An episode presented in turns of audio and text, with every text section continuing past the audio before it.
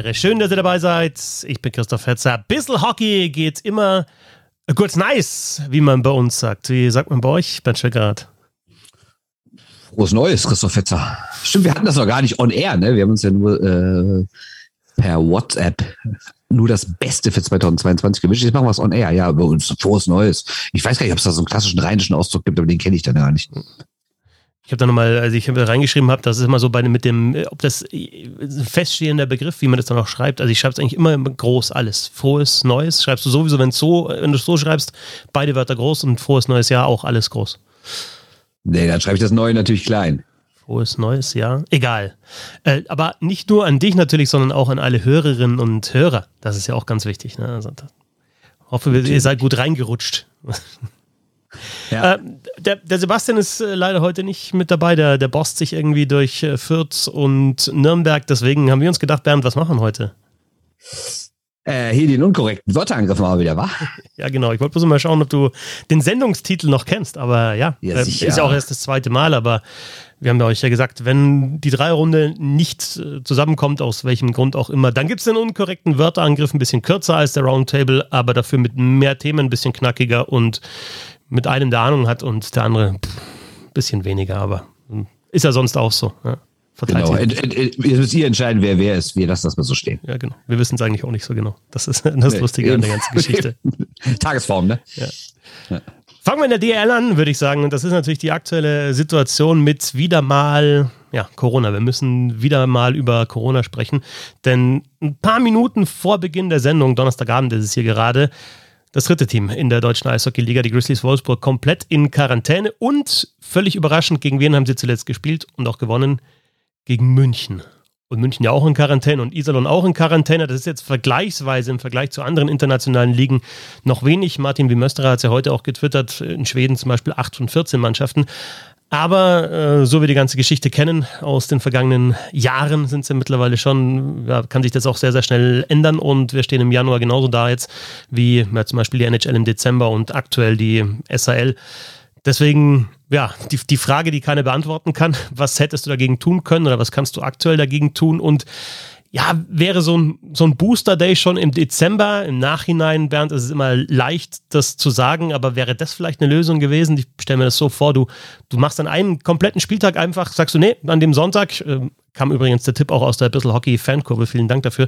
An einem Sonntag sagst du alle Spiele ab und machst stattdessen einen Booster Day und alle DL-Clubs lassen sich boostern. Und ganz, ganz wichtig finde ich da, ähm, dass man auch die, die Kommentatoren, die ja eigentlich da an dem Tag einen Job hätten, dass man die da auch mit einbaut. Und ähm, die sollen es halt einfach dann kommentieren, weiß ich nicht, so in Richtung äh, Patrick Reimer, 376 Mal er selber, dreimal jetzt die anderen, was für ein Spieler oder so, ähm, damit es auch so ein bisschen, ja, damit man das auch so ein bisschen Öffentlichkeit wirksam äh, präsentieren kann. Du merkst, es ist äh, voll Galgenhumor, weil ich halt selber völlig überfragt bin, was man, was man hätte machen können. Ja, ich bin auch, also wenn die das ganze Testprozedere vor ein paar Wochen nicht eh schon wieder straffer gezogen hätten, dann würde ich jetzt das vorschlagen ne? und sagen, klar, äh, sagt den Leuten so wie vergangene Saison, achtet auch privat auf eure Kontakte, fangt an, euch regelmäßig mit PCR zu testen und so und lasst euch impfen und boostern. Aber das haben sie ja alles gemacht. Und klar, bei einem einen oder anderen Verein, Iserlohn hat es ja heute geschrieben, dass es, dass sie, glaube ich, heute sogar diesen Booster-Tag gehabt hätten oder sowas. Ne? Also es ist wirklich, oder, oder, oder an einem von den nächsten Spieltagen, wo jetzt ein Spiel ausfällt oder irgendwie sowas. Genau weiß ich auch nicht mehr. Zumindest kam jetzt die Welle kurz davor. Das ist natürlich extrem bitter, aber sonst weiß ich jetzt auch nicht, was die äh, großartig machen sollten, weil mir scheint es nicht so, als hätten die alle sonderlich viel falsch gemacht. Aber ich kann das nicht bewerten, ehrlich gesagt, weil ich ja nicht in der Kabine bin oder nicht auf der Busfahrt und nicht immer dabei bin, was da so passiert. Aber ähm, viel fällt mir ehrlich gesagt auch nicht mehr ein. Ja, aber also ich habe tatsächlich ich habe jetzt insgesamt kein gutes Gefühl, weil, weil du halt weißt, der, der Termindruck wird nochmal größer und du musst dir die Spiele irgendwie unterbringen. Und ich habe ehrlich gesagt ein bisschen Angst dafür, davor, dass die Spieler halt wieder zu früh aufs Eis gehen und, und sich dann ernsthafte gesundheitliche Schäden holen, auch wenn sie vielleicht gar nicht so viele Symptome gehabt haben. Hab das ja auch gezögert. Äh, Roman Hollermus, der Pressesprecher der Nürnberg Ice hat dann gleich geantwortet, dass also bei ihnen zumindest da die, die Ärzte sehr, sehr viel Wert auf das Return-to-Play-Protokoll äh, Return legen. Aber ich weiß ja nicht, ob das alle Mannschaften so machen. Und dann ist natürlich der nächste Schritt, ja, um da vielleicht den Druck so ein bisschen wegzunehmen, was machen wir mit dem Abstieg? Sagen wir nochmal ein Jahr. gut, dann sind es nächstes Jahr vielleicht 16 Mannschaften. Es ist natürlich nicht so easy, weil dann der Spielplan noch mal größer wird und du nicht weißt, was ist dann nächstes Jahr im Oktober, November, Dezember äh, mit diesem Virus und musst du wieder dann irgendwie verschieben und absagen. Aber ich glaube, das wird so ein bisschen ja den Leistungsdruck und vielleicht dann auch ja das Bestreben oder den Versuch, Spieler ein bisschen zu schnell wieder zurück aufs Eis zu schicken, mindern, wenn du sagst, okay, dann gibt es keinen Abstieg. Also ich bin total dagegen, den Abstieg auszusetzen, obwohl ich natürlich akzeptiere, dass es auch Argumente dafür gibt und ich kann auch Teams verstehen, die sagen, Hammer, wie sollen wir denn jetzt hier irgendwie eine vernünftige Saison spielen und irgendwie ausreichend Punkte holen, wenn wir ständig in Quarantäne sind, überhaupt nicht richtig spielen können oder dann irgendwie 14 Spiele in 17 Tagen machen müssen. Ich verstehe die Argumente alle. Ich gebe nur zu bedenken, erstens, worüber wir schon mal hier und auch in diversen anderen äh, Orten gesprochen und geschrieben haben, dass die DL 2 das nicht mitmachen wird weil du den ja schon Bietigheim als Top-Team genommen hast, wenn du den dieses Jahr nach Frankfurt nimmst und wieder nichts zurückgibst, dann äh, wird es irgendwann schwierig. Und Punkt zwei ist, ich glaube, wenn du dieses Jahr nochmal den Abstieg aussetzt und vor allen Dingen ist die nächste Saison dann wirklich komplett Corona befreit, wissen wir das jetzt schon. Ja. Dann kommt nochmal die Diskussion, wie du gerade richtig gesagt hast, und dann hast du es dreimal ausgesetzt. Ähm, ehrlich gesagt, ich glaube, wenn du es jetzt aussetzt, kannst du ganz sein lassen, weil dann wird es gar nicht mehr kommen. Und ich finde, du kannst auch nicht nach außen, seit, ich habe 2018 ist die Entscheidung gefallen, ne, dass der Auf- und Abstieg wieder eingeführt wird. kannst dich nach außen ständig betonen, ja, äh, ne, das ist wichtig, deutsche Sportkultur und was alles für Argumente genannt wurden. Und dann ist immer wieder verschieben und es nicht machen. Also ich sage, entweder gibt es dieses Jahr Abstieg oder es gibt gar keinen mehr. Trotzdem verrückt die Tabelle. Ne? Augsburg ist Elfter mit 38 Punkten, Iserlohn ist Letzter mit 37 Punkten. Ähm, also ja, Augsburg hat natürlich dann den Punkteschnitt, weil sie erst 30 Spiele bestritten haben, aber Augsburg mit 30 und ja, manche Mannschaften jetzt halt schon mit 35. Und die Frage ist halt, wird das auch noch aufgeholt? Also es kann gut sein, dass eine Mannschaft 5, 6, 7, 8 Spiele weniger hat als eine andere und dann ist es natürlich schon, ja, Köln hat schon 38 Spiele, die haben 8 Spiele mehr als Augsburg. Also das ist schon krass, dieser Unterschied. Das stimmt. Wobei man natürlich sagen muss, Augsburg hat auch mal verschoben, weil sie auf Zuschauer gehofft haben. Das war jetzt nicht alles immer Quarantäne oder du sagst, sie hatten keine spielfähige Mannschaft oder sowas, sondern es war auch eine freiwillige, bewusste Entscheidung in manchen Fällen. Absolut. Ja. ja, kommen wir zu meinem DL-Thema. Äh, ich versuche mich mal so ein bisschen als Westentaschenpsychologe, äh, denn mir ist mal aufgefallen, also ich hab's, ich muss gleich voraussetzen, ich habe es jetzt nicht komplett alles durch ge, durchgeschaut, wie das in den vergangenen Jahren war im Verhältnis zu diesem Jahr. Es ist erstmal nur ein Bauchgefühl, aber vielleicht äh, machen wir das irgendwann mal noch. Oder vielleicht gibt's da ja auch irgendwie so einen Toronto Maple Leafs-Fan im Internet, der da vielleicht mal was basteln könnte. to the rescue. Kein spezieller ein, aber Nein. vielleicht gäbe es da irgendeinen. Ja, ja. Ähm, also mir ist aufgefallen, wie gesagt, kann auch nur ein Gefühl sein, dass es extrem viele Streaks dieses Jahr gibt. Also bei, bei wenigen Teams gibt es irgendwie binnen ein paar Tagen so hin und her mit Sieg und Niederlage, die sich irgendwie abwechseln.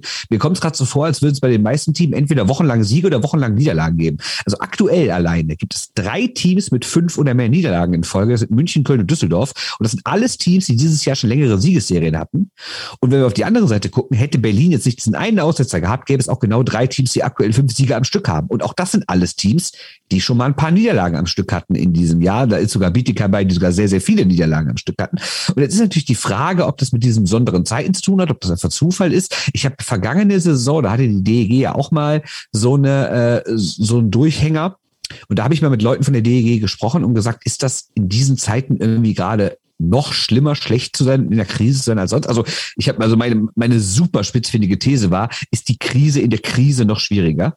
Und äh, da wurde mir gesagt, ja, weil es natürlich jetzt viel weniger Ablenkung gibt. Du kannst als Sportlerin, als Sportler, wenn du gerade in deinem Job nicht wenig schöne Momente hast, weil du oft verlierst und vielleicht doof verlierst und dann auch läufst vielleicht so nicht und dann, weiß ich, zickt man sich auch mal beim Training an im Bus oder sowas, da ist die Zündschnur immer ein bisschen kürzer, wenn man auch verliert, hast du natürlich außerhalb des Sports gar nicht so die große Ablenkung und die schönen Momente, die das irgendwie so ein bisschen auffangen. Du kommst nicht so gut weg. Und Harold Price, der DEG-Trainer, hat mir letztes Jahr auch gesagt, ist halt schwierig abzuschalten, weil die Jungs beim Training, beim Spiel sitzen zu Hause am Sofa, sind wieder beim Training und beim Spiel ist die Frage, liegt das daran oder liegt es auch in dieser speziellen Saison daran, dass so viele Teams schon in Quarantäne waren und so oft dezimiert antreten mussten, dass sie halt gar keine Chance hatten, wirklich Spiele zu gewinnen? Weiß ich nicht. Kann auch daran liegen. Auf jeden Fall ist mir aufgefallen, dass es sehr, sehr viele Sieg- oder Niederlagenserien dieses Jahr gibt. Ich kann es dir natürlich auch nicht erklären. Ich habe auch keine Daten. Ich denke mir bloß gerade, wenn man äh, Scoring-Streaks von Spielern und Scoring-Slumps von Spielern irgendwie erfassen kann, kannst du auch leicht auch Siegesserien, auch jetzt vielleicht dann rückwirkend auf die letzte Saison, auf die vergangene Saison, könnte man, glaube ich, schon machen, wenn man Ahnung von Daten hat und sowas programmieren kann. Mal schauen, vielleicht tut sich da ja was in die Richtung und wir können dann irgendwann mal auch überprüfen, ob das nur eine Vermutung ist oder ob es tatsächlich so ist. Was ich brutal also Mein Traum eigentlich wäre, wenn er sich jetzt hinsetzt, Herr Markus, da irgendwie so vier Tage Arbeit investiert und rauskommt, nee, stimmt gar nicht. genau. das wäre schön. Ähm, ich finde nur auffällig, dass halt äh, die Spitzenteams diese Niederlagenserien auch haben. Und da, das ist schon was, was ja. es die letzten Jahre überhaupt nicht gab. Also so, dass München mal zwei in Folge hintereinander verliert, das ist absolute Ausnahme gewesen in den vergangenen Jahren. Und jetzt kriegen die da drei, vier, fünf hintereinander und kommen aus dieser Serie nicht raus. Und dann ist es ja wirklich. Warte, ich hab's grad, ich, ich hab's gerade offen. Warte, München hat aus den letzten eins, zwei, drei, vier, fünf, sechs, sieben, acht, neun, zehn DEL-Spielen nur eins gewonnen. Eins ja. von zehn. Genau. Und, und wenn du noch weiter zurückgehst, dann sind es zwei Siege und die waren gegen Bietigheim und Schwenningen, die hinten äh, im letzten Drittel sind. Also es waren auch noch schwäch, also wirklich schwache, also in der Tabelle schlecht platzierte Mannschaften, sagen wir so. Richtig, ja, ja. ja, ja. ja und, und das ist schon bemerkenswert, finde ich, weil du kannst ja mal in so einer langen Saison ein Spiel verlieren. Du kannst auch mal wirklich abkacken. Du kannst mal einen schlechten Tag erwischt haben oder es läuft einfach nicht zusammen. Aber gute Mannschaften, die sind dann im nächsten Spiel halt sofort wieder da und, und stellen diese Fehler ab und zeigen dann, was sie wirklich drauf haben und gewinnen das dann 5-1. Ja, da ist der nächste Gegner, weißt du schon, okay, gut, da gibt es jetzt eine, gibt's ein Statement. Aber das fehlt in dieser Saison und das finde ich schon auch auffällig. Springen wir von der DEL zum DEB. Der ist ja momentan so in, in aller Munde in verschiedene Richtungen. Ich würde gern mit dem sportlichen und damit positiven wirklich beginnen, denn es gibt zwei Punkte, die, die mich schon erfreut haben jetzt in, in den vergangenen Wochen. Ich meine, die U20-Weltmeisterschaft war natürlich tragisch, dass die nach zwei Spielen für Deutschland abgebrochen worden ist, aber ich finde, man hat da schon auch gesehen, wie sich das deutsche Eishockey auch auf Nationalmannschaftsebene in den vergangenen Jahren entwickelt hat. Und du weißt bei so einem Turnier, egal ob das jetzt A-Weltmeisterschaft, Olympia oder eben U20-Weltmeisterschaft ist, dann weißt du mittlerweile oder darfst vorher wissen, dass da eine, eine, Mannschaft auf dem Eis steht, die zusammenhält, äh, die gut fightet und die auch einen klaren Plan hat. Ob sie jetzt mit den Allerbesten mithalten kann oder da auch mal die Allerbesten schlagen kann, ist eine andere Frage. Aber es gibt zumindest einen klaren Plan und der war für mich auch wieder bei der U20-Weltmeisterschaft zu erkennen. Also mit Scheibenbesitz rauskommen, die Scheibe halten, nicht blind raushauen, sondern eben die Kontrolle zu haben und sich auch dann eben sehr, sehr selbstbewusst zu präsentieren. Ähm, und das hat, finde ich, ja natürlich mit Marco Sturm begonnen und Toni Söderholm hat das weitergeführt und das hat sich jetzt auch von der A-Nationalmannschaft runter äh, bis eben zur U20 weiter transportiert und äh, irgendwie habe ich so das Gefühl, dass es auch wirklich das, das Gesamtkonzept gilt, also auch für die Frauennationalmannschaft.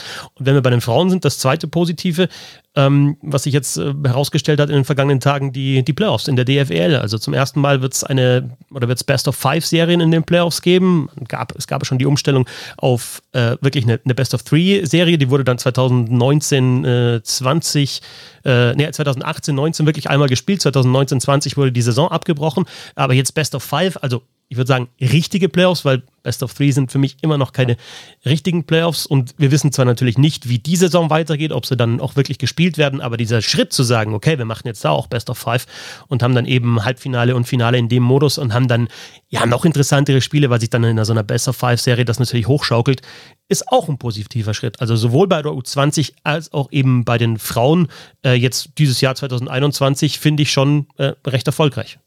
Ja, definitiv kann ich nur unterstützen. Und äh, bei den Frauen ist natürlich sehr klug gemacht. Oder sagen wir mal so, man hat das Glück, dass man in der Lage ist, die Olympiapause klug zu nutzen. Hätte die deutsche Mannschaft sich qualifiziert, was sich natürlich alle im Verband und äh, in, in, innerhalb des Teams natürlich gewünscht hätten, äh, dann wäre das so wahrscheinlich nicht möglich. Aber jetzt ist es halt möglich, diese Zeit zu nutzen und ähm, vielleicht kriegt man da sogar noch ein bisschen mehr Aufmerksamkeit, weil ja die DEL nicht spielt. Ne? Also ist natürlich schwer, man wird jetzt nicht schaffen, alle Fans rüberzuziehen, aber vielleicht hat man da so ein bisschen die Chance, auch mal innerhalb dieser Eishockeyblase nochmal ein paar mehr Leute zu erreichen. Bleibt dann aber sicher nicht dabei. Also du kannst ja nicht sagen, okay, jetzt nur in, in, im olympischen Jahr machst du es so, weil wenn du jetzt Best of Five einführst, dann wirst du es nicht 2023 wieder zurücknehmen, sondern das ist natürlich jetzt ja, der, die erste Möglichkeit, das, das so zu versuchen und du hast die Zeit, aber ja, das wäre natürlich dann ein großer Rückschritt, wenn, Rückschritt, wenn es dann heißt, okay, das war jetzt nur fürs Olympia-Jahr, weil wir die Zeit hatten. Äh, jetzt spielen wir wieder Best of Three dann nächste Saison. Also ich denke, das wird dann schon so bleiben. Gebe ich total recht. Was natürlich äh, dagegen spricht, ist, dass du über so ein Final Four Wochenende andere Aufmerksamkeit bekommst. Ne? Weil du weißt genau, du hast vier Teams, die sind da. Es geht schnell. Es gibt Samstags Halbfinale und Sonntag äh, Finale und äh, du hast dann quasi die ganze Szene an einem Ort. Auch Leute, die sich vielleicht sonst nicht so interessieren und jetzt nicht irgendwie anfangen würden, über Wochen sich fünf Halbfinalspiele anzugucken oder fünf Viertelfinalspiele, sondern die denken sich so, ich gucke jetzt am Wochenende drei Spiele und bin im Bilde, was, äh, was in der Frauen-Bundesliga los ist. Ne? Äh, das ist natürlich der Nachteil, aber vom Sportlichen her und für die Spielerin selbst freut es mich natürlich total, dass da richtige Playoffs gespielt werden. Und du 20? Ist es dir auch aufgefallen? Ich, ich finde, das war, war natürlich ein kurzer ja. Eindruck, aber es war ein guter Eindruck, finde ich. In beiden Spielen. Ja. Eins haben sie ja gewonnen, sogar gegen die Tschechen und auch gegen die Finnen haben die echt einen guten Eindruck gemacht. Also darf ich vergessen natürlich, dass du gegen die Finnen nicht viele Torschützen hattest, äh, Schüsse hattest und gegen die Tschechen kannst du auch früher mal zurückliegen, wenn Bugel nicht so ein starkes Spiel macht. Ne? Aber ich finde, ab dem zweiten Drittel hast du wirklich gesehen, genau was du sagst, dass es eben nicht darum geht, hier irgendwie blind zu verteidigen und äh, 800 Schüsse zu blocken, sondern dass es darum geht, Eishockey zu spielen. Ne? Und das haben wir ja schon mehrmals gesagt und das sieht man da. Und wenn man dann noch überlegt, dass deine besten drei Stürmer gefehlt haben, plus andere Stützen aus den vergangenen Jahren, die älter geworden sind. Ich meine, klar, das haben andere Teams auch jedes Jahr. Auch Kanada spielt nie mit der besten Mannschaft und hat jedes Jahr 12, 13, 14, 15 neue dabei. Ist auch alles klar. Aber die haben halt auch eine andere Möglichkeit. Und gerade, äh, finde ich, hat dieses Turnier gezeigt, dass da, ja, auch in der Breite, also Ne, es waren zwei Spiele, darf man jetzt auch nicht übertreiben. An dem Tag, an dem es abgebrochen wurde, hätten sie ja abends gegen Kanada gespielt. Wer weiß, ob es da zehn Stück gegeben hätte, wäre auch möglich gewesen. Aber trotzdem grundsätzlich fand ich, war das auf jeden Fall ein Schritt in die richtige Richtung. Aber man muss auch sagen, es war auch richtig, das Ding abzubrechen, weil wenn man gesehen hat, es hieß ja am Anfang, das waren jetzt nur vier Corona-Fälle, was soll das denn? Aber jetzt gibt es ja diverse Fälle auch bei anderen Teams mittlerweile, die im Nachhinein jetzt rausgekommen sind. Ne? Auch bei der deutschen Mannschaft unter anderem zum Thema Bubble habt ihr in den Shortline News, denke ich, alles gesagt. Also alles ein bisschen da haben wir auch strange. Gefeiert, genau. Ja. Es gibt nämlich bei The Athletic äh, gibt's einen Artikel, da ist jemand ernsthaft, hat richtig recherchiert, was in diesem legendären, muss man ja schon sagen, Hotel in Red Deer abgegangen ist. Von dieser Hochzeit über andere Sachen. Da gibt's einen schönen Bericht äh, nach dem Motto, äh, so ein Inside-Bericht, was war in diesem Hotel los. Ist es, ist, das, ist das Scott Wheeler, hat den geschrieben? Weil Scott Wheeler hat ja auch, irgendeiner hat auf, auf Twitter geschrieben, ähm, wenn, wenn ihr auf dieser Hochzeit wart, dann schreibt mir eine E-Mail. Wirklich ernst gemeint, hat er auch noch dazu geschrieben. Ja, und dann hat er vielleicht noch, ja klar, logisch. Ja. Ja. Na gut. Ja, äh, auch ich wollte was zum Deutschen Eishockeybund erzählen. Ähm, für die, die es gesehen haben oder auch die es nicht gesehen haben, es ist heute ein Artikel in der Frankfurter Allgemeinen erschienen von mir da geht es darum, dass der Streit um äh, Franz Reindl oder die, die Debatte, sagen wir mal, um Franz Reindl so ein bisschen mehr Fahrt aufnimmt. Der hessische Landesverband hat jetzt quasi dem DEB ein Ultimatum gestellt. Er will, er will halt, dass äh, Dokumente rausgegeben werden über die Zusammenarbeit zwischen der äh, Tochtergesellschaft des, des Verbands und der Vermarktungsagentur Infront. Äh, und wenn das nicht gemacht wird, ich glaube, bis zum 11 ersten, also bis nächste Woche, dann würde er staatliche Gerichte äh, einschalten. Darüber wollte ich aber eigentlich gar nicht sagen, sondern ich habe mir dann da, dahin äh, davon ausgehen, was anderes überlegt. Es gibt ja dieses Jahr eine Neuwahl. Und wir wissen jetzt natürlich noch nicht, tritt Franz Reinde doch mal an. Vorher hat er ja gesagt, er tut's nicht. Dann gab es ja in den vergangenen Wochen und Monaten von ihm auch schon wieder andere Töne. Er fühlt sich ja von dieser Opposition und von deren Vorgehensweise äh, auch so ein bisschen angestachelt, das allen nochmal zu zeigen. Und ähm, aber selbst wenn er es nicht wird, habe ich mir mal überlegt, das könnte für den Deutschen Eishockeybund ein sehr, sehr, sehr entscheidendes Jahr werden. Wenn wir mal sehen, was die neue oder alte Führung des DEB alles angehen muss. Ich lese nur mal kurz vor. Es geht erstmal darum, die ganzen Corona-Sorgen irgendwie loszuwerden oder was halt loswerden, irgendwie abzumildern, irgendwie versuchen, dass man die Jugend, die Frauen, die, die äh, Oberligisten, die Regionalligisten, was auch immer, irgendwie da durchkriegt. Dann muss man eventuell, weil wir wissen ja noch nicht, wie das in Zukunft aussieht, einen neuen Bundestrainer äh, ranholen. Dann muss man sich auch langsam mal um eine Weltmeisterschaft bewerben, denn wir wissen, die, die letzte stand jetzt in Deutschland war 2017. Irgendwann Ende dieses Jahrzehnts sollte mal wieder eine kommen, weil du brauchst alle zehn Jahre eine, um den Verband zu finanzieren. Und da müsste jetzt so langsam, wir haben jetzt 22, zumindest mal eine Bewerbung auf den Weg gebracht werden, damit man irgendwann auch mal wieder eine WM kriegt. Dann findet bald in Deutschland die U18-WM statt. Die muss organisiert werden, gerade unter Corona-Bedingungen. Dann reden wir grundsätzlich nicht nur bei Corona, sondern, sondern grundsätzlich darüber, wie ist der Plan, wie in den nächsten Jahren fürs Frauen-Eishockey, wie ist der Plan fürs Jugend-Eishockey. Auch die Paranationalmannschaft hat äh, ja Peking verpasst wieder. Auch da muss man sich vielleicht mal überlegen, wie es da so weitergehen soll. Dann reden wir über das Grundthema, was ja eh immer schwelt. Was will dieser Verband weiter tun um das Eishallensterben zu verhindern und neues neue Eishallen gebaut wird. Dann reden wir darüber, dass man vielleicht auch mal über die interne Struktur des Verbandes reden muss, damit eben so ein Fall wie bei Franz Reindl, der ja über die GmbH finanziert wurde, vielleicht nicht nochmal auftaucht. Und dann ganz nebenbei sollte man vielleicht auch gucken, dass man diese ganzen verschiedenen Strömungen, die es gerade innerhalb des Verbandes gibt, mal wieder irgendwie vereint und versöhnt und mal den ganzen Laden befriedet. Ne?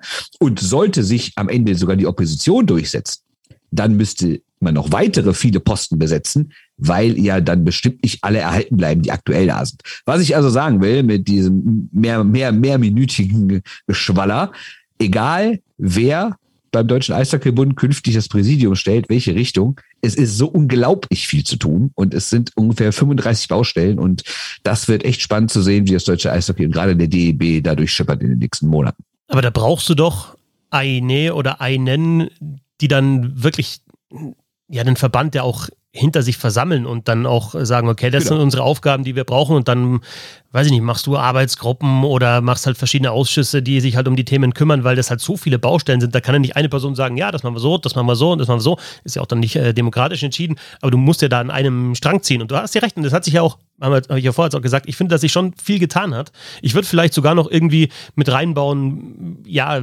vielleicht ein bisschen mehr wieder darauf Einfluss nehmen, dass eben diese U23-Regel, die jetzt eingeführt wurde, in der DEL dann auch längerfristig der Nationalmannschaft zugutekommt, indem nämlich diese Spieler, die jetzt in der Liga sind, auch in der Liga bleiben. Und dann sind wir wieder beim Thema Kontingentstellen. Also da vielleicht auch wieder äh, ein bisschen, wie Scheidnagel ja probiert das, das hat. Verhältnis ja. zu DL habe ich noch gar nicht Genau, das kommt dann auch noch mit dazu. Aber es ist halt auch ein Riesenthema. Und ja, da kann ja nicht einer sagen, okay, ja, das machen wir so, das machen wir so, gut, in einem halben Jahr haben wir geklärt. Also das ist, ist, ja, ist ja einfach eine Riesenaufgabe, stimmt schon. Ja. ja, da ist echt eine Menge zu tun und ähm, ja. Ich bin gespannt, wie dieser Verband, der ja personell jetzt auch nicht so extrem groß aufgestellt ist, das alles hinkriegt. Ne? Springen wir vom deutschen Eishockey in die NHL und äh, ich weiß nicht, ob ihr Jay Fresh, ob ihr diesen Newsletter abonniert habt, aber wenn ihr euch wirklich auch für die NHL und auch für Daten so ein bisschen interessiert und auch äh, jemand haben wollt, der die Daten aufbereitet, dann würde ich den tatsächlich abonnieren und im letzten Newsletter von äh, Jay Fresh äh, ging es um die Seattle Kraken und dabei natürlich dann auch um Philipp Grubau, eine Mannschaft, die von vielen jetzt nicht als, natürlich nicht als absolute Top-Mannschaft jetzt eingeordnet wurde, aber schon so, ja, decent heißt ja dann immer in Nordamerika und ja, das sind sie halt natürlich überhaupt nicht. Und äh, ein Problem, das sie haben, ist die Defensive und halt vor allem das Torwartspiel. Ähm, Philipp Grubauer hat einen Goal saved above expected oder Cheese Sacks, wie die äh, Profis sagen, von 21,4, aber minus, also nicht above, sondern under, also 21,4 Tore mehr kassiert, als er hätte kassieren sollen. Und umgerechnet auf 60 Minuten ist das genau ein Tor mehr, als er eigentlich, äh, ja, wenn man eben die Expected Goals sich anschaut, hätte kassieren sollen. Und ja, ein Riesenrätsel war natürlich Guba in der vergangenen Saison. Mh, Wesener Trophy-Kandidat war und da so, ja, viele haben dann gesagt, okay, vielleicht Top 3 ist er nicht, aber Top 5, Top 6 auf jeden Fall. Und jetzt ist er tatsächlich einfach, man muss es so klar, klar sagen, einer der schlechtesten äh, Torhüter oder der schlechteste Starting-Goalie in der ganzen Liga. Ähm, die, die Defensive der Seattle Kraken, auch das war aus dem Newsletter rauszulesen, äh, lässt gar nicht so viele Großchancen zu, also verteidigt eigentlich ganz ordentlich und das hieß es ja auch vorher, die Defensive ist wirklich solide aufgestellt. Aber das Problem ist, wenn es dann eben so eine Großchance gibt, dann klingelt es halt äh, meistens und die Kraken kriegen auch oft, äh, wenn sie ein Tor geschossen geschossen haben, ganz schnell wieder ein Gegentor. Also lassen sich dieses Momentum wieder klauen und kriegen da halt auch nicht den Safe, den sie brauchen. Also für mich waren zwei Fragen. Erstens, jetzt in Richtung Grubauer natürlich, äh, hat die Mannschaft der Avalanche in der vergangenen Saison Philipp Grubauer so viel besser aussehen lassen oder hat er einfach nur ein richtig schlechtes Jahr jetzt in dieser Saison? Und die zweite Frage, hat er sich jetzt tatsächlich mit dem Schritt zu den Kraken äh, das natürlich ein super sexy Team ist, ja, neu in der Liga und äh, alles toll, alles neu, aber hat er sich damit die Karriere versaut, weil er war ja beim Spitzenteam mit den Colorado Avalanche. Also das erste, ich würde schon sagen, dass er sehr von Colorado profitiert hat, weil natürlich auch das Spiel gar nicht so oft in der Zone von denen stattgefunden hat, weil die so offensiv sind, dass, dass der Puck meistens ganz weit weg war. Trotzdem hat er natürlich auch einen großen Anteil daran gehabt. Ne? Ich glaube, er hat einfach gerade einen Durchhänger Ähm, ich würde das noch nicht überbewerten und dann kommen wir direkt zur Antwort auf die zweite Frage. Ähm, ich weiß nicht, ob man nach, nach so wenig Spielen bei einem Sechsjahresvertrag schon abschließende Urteile fällen sollte. Ich fand's natürlich den Wechsel grundsätzlich auch komisch, weil ich natürlich auch dachte, Junge, du bist doch bei so einem Top-Team, was in der Lage ist, Meister zu werden. Du kennst dich da aus, du weißt, wie es läuft. Aber wir wissen natürlich, Salary Cap, er wollte natürlich auch seinen letzten großen Vertrag ordentlich Geld verdienen, kann man auch alles nachvollziehen, würde ich auch niemanden Vorwurf machen. Ähm, deshalb war der Schritt aus seiner Sicht wahrscheinlich auch überraschend, aber rein von der Lebensplanung her der absolut richtige Schritt und ist natürlich auch spannend, gerade wenn man gesehen hat, was da in Vegas passiert ist in kurzer Zeit, dann sich zu denken, hm, wer weiß, ob es in Seattle dann auch noch so funktionieren kann, dass es nicht ganz so läuft mit Finale, das war den meisten Leuten, glaube ich, dann schon klar. Äh, trotzdem, dass es jetzt so schlecht läuft, hätten vielleicht auch nicht alle erwartet. Also zusammengefasst, ja, ist bestimmt ein enttäuschendes Jahr, liegt auch an ihm, aber locker bleiben was auch äh, echt ja auffällig ist und das hat mich dann auch so in der Deutlichkeit und das ist ein weiterer Punkt, der eben ein Teil dieses Artikels war, äh, hat mich in der Deutlichkeit überrascht, dass das eben auch offensiv bei den Kraken, da geht natürlich wenig zusammen und das war ja schon was, was, was wir auch gesehen haben auch angesprochen haben. Okay, so richtige, richtige Granaten in der Offensive haben sie auch nicht. Aber sie haben halt Spieler, die eigentlich ja teilweise schon zu diesem System, das Dave Faxtel spielen lässt, passen, nämlich ja jetzt nicht unbedingt modern, also nicht unbedingt Puck-Kontrolle, sondern schnelles Umschalten, viel Transition. Ähm, und zum Beispiel Jordan Aberley, der ja bei den Islanders äh, da sehr, sehr erfolgreich war in diesem System, der ist es jetzt bei den Kraken nicht, aber da habe ich mir dann auch wieder gedacht, äh, jetzt so im Nachhinein, also mir war das in dem Fall dann in dem Moment auch nicht ganz so klar, dass Hextall eben für diesen Stil steht, aber jetzt im Nachhinein, du hast eben so, ja eben alles außenrum um die Kraken ist halt super modern und alles neu und ja, das Feinste vom Feinen und dann hast du halt einen eher antiquierten Spielstil, passt dann auch nicht so zusammen. Ja, finde ich auch komisch, weil es hieß ja auch gerade, die seien so Analytics-driven, wie es so heißt, ne? Die seien so ein super, super Department da aufgemacht und würden alle, würden über, über, über alles noch sechsmal und siebenmal nachdenken und alles ganz richtig machen. Dann finde ich es auch komisch, dass man irgendwie, also wenn überall so progressiv ist, dass man dann einen Trainer holt, der erstmal so ein relativ langweiliges Eishockey spielen lässt. Andererseits denkt man sich vielleicht auch, hm, wenn eine Mannschaft noch nicht lang zusammen ist und die ist vieles neu, dann besinnt man sich ja meistens erstmal darauf, irgendwie hinten sicher zu stehen. Und vielleicht ist es deswegen auch die Idee gewesen, zu sagen, wir können ein bisschen defensiver agieren. Aber hinten sicher stehen funktioniert halt auch nicht so richtig gut bei den Kraken. Nee, aber wie du sagst, so viel Großchancen lassen sie ja nicht zu. Es ja, halt, die kriegen viel mehr Tore, als sie eigentlich müssten ja. vom Spielverlauf ja, her. Ne? Aber auch nochmal zum Torwartspiel. Ich, es ist halt einfach echt, es ist heißt ja auch immer, es ist so brutal tricky. Einfach klar gibt es ein paar, die über Jahre hinweg einfach konstant gut halten, aber die sind echt dünn gesät. Also die meisten haben halt ihre Ups und Downs und du weißt halt nicht, was kriegst du jetzt in der Saison. Ja, und vor allen Dingen, es ist ja auch so vom Ruf her, ne? Du hast ja manche, die gelten dann auf einmal, die holen irgendwie, die werden Torwart des Jahres und zwei Jahre später will keiner mehr was mit zu tun haben. Ich guck, guck doch mal, was mit Sergei Bobrowski passiert ist. Was der, der galt ja mal in der, war ja jahrelang in der Diskussion als der beste Torwart der Welt. Der hat zweimal die Wessener Trophy gewonnen. Und jetzt, äh, vor der Saison hieß es, oh Gott, lass den bloß nicht spielen. Ja. Oder, und, oder, aber, oder guck dir Holtby an.